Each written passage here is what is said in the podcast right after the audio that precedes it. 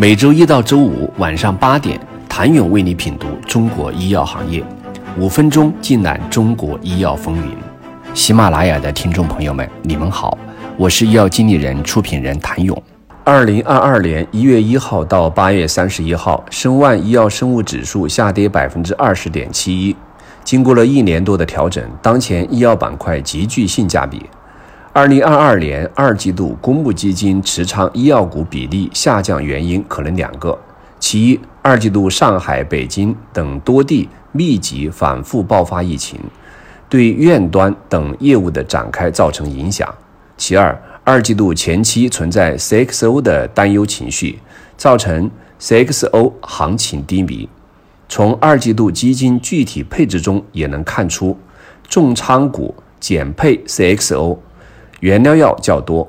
引起医药板块整体持仓比例下降。从基金重仓持股市值前五十名的结构看，二零二二二季度 CXO 板块仍为医药重仓股第一位，市值占比达百分之三十五点四二，但份额大幅下降。相比二零二二年一季度的百分之四十三点二八，环比下降百分之七点八五。医疗服务板块份额上升到第二，达百分之十八点三九，环比上升百分之十一点二。医疗器械板块份额则下降至第三，为百分之十五点七六，环比下降百分之一点八九。从以上外部因素结合市场总体情况来看，接下来医药板块的结构性牛市的形成，主要驱动因素体现在几个方面：底部创新药标的价值回归，生命科学服务产业链国产替代，医美医疗服务等消费医疗的恢复性增长，出口型及 ODM、OEM 型低值耗材企业政策免疫。管线同质化严重的公司将随着竞争加剧、商业化投入的加剧，逐渐退出舞台。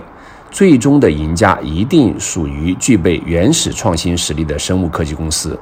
创新药企最终的盈利还依赖高销售效率、提高管线协同、逐步建立销售的规模化优势，是长期发展的必经之路。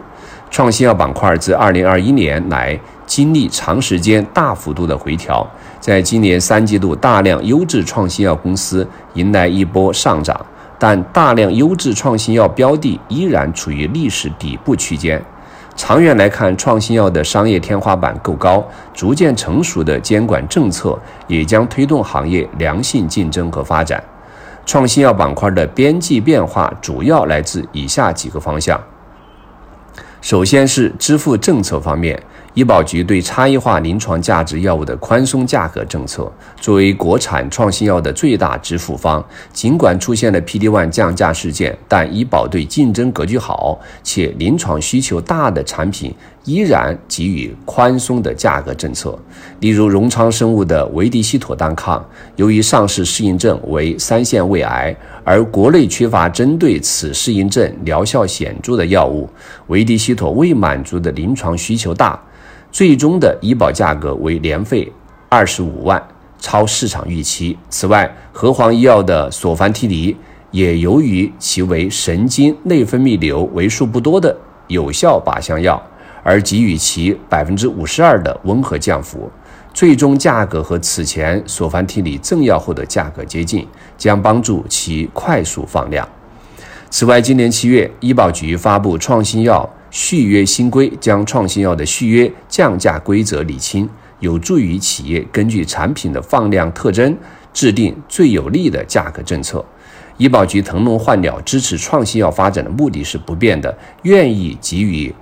优质稀缺创新药品种一个合理的价格，而对同质化严重的创新药品种，医保也会提高降价幅度。因此，市场看好针对未满足临床需求的创新药品种。